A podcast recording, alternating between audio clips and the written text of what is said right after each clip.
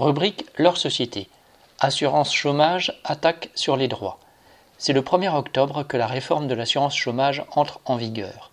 Pour un peu plus d'un million de travailleurs au chômage, 1,15 million selon l'UNEDIC, l'indemnisation va baisser de 17% en moyenne par rapport à celle, déjà insuffisante, qu'ils auraient pu toucher auparavant.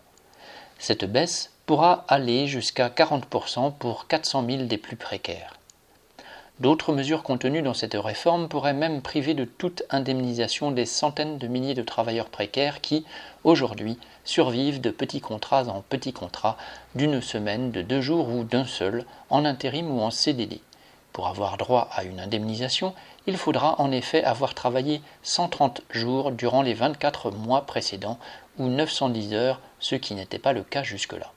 Citation il faut s'assurer qu'il n'est jamais plus rentable de ne pas travailler que de travailler, fin de citation, a martelé Macron le 17 septembre lors d'une réunion à la Mutualité à Paris devant des artisans et commerçants.